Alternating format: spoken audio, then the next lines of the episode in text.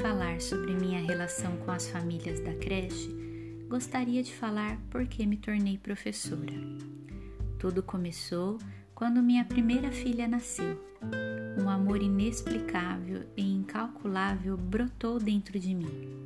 E a cada dia, mês e ano eu fui me apaixonando mais e mais.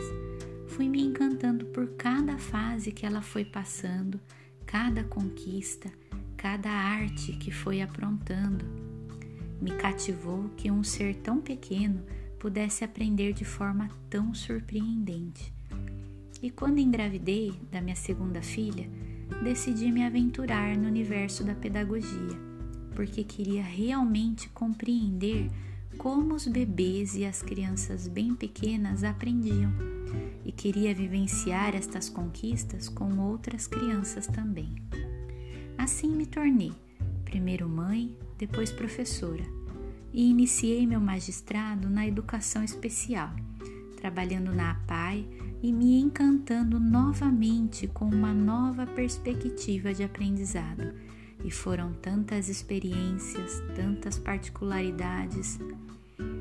Hoje compreendo que minha caminhada até aqui colaborou completamente para a forma como me relaciono com as famílias que passam por mim na creche.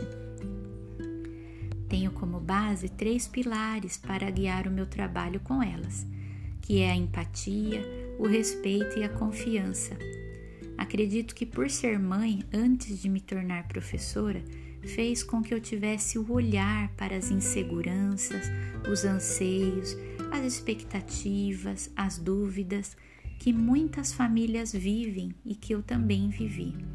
E por isso procuro agir com empatia em nossa relação. O respeito deve existir em qualquer relacionamento, tendo como a sinceridade, a transparência, a educação como formas de conduzir qualquer situação.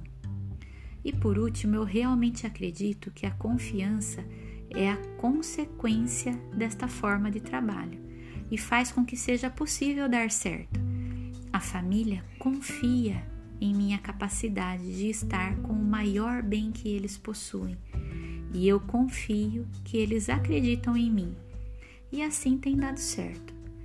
Durante o ano vou me sentindo parte de uma nova família, a família da creche, onde eu, como professora, e os bebês e crianças bem pequenas como protagonistas vivenciamos a cada dia um novo passo nesta caminhada do aprender a viver.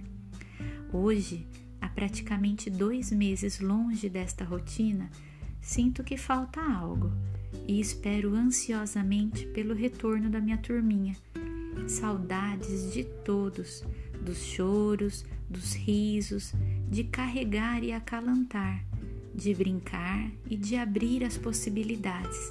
Saudades. Com afeto, Amira Nader.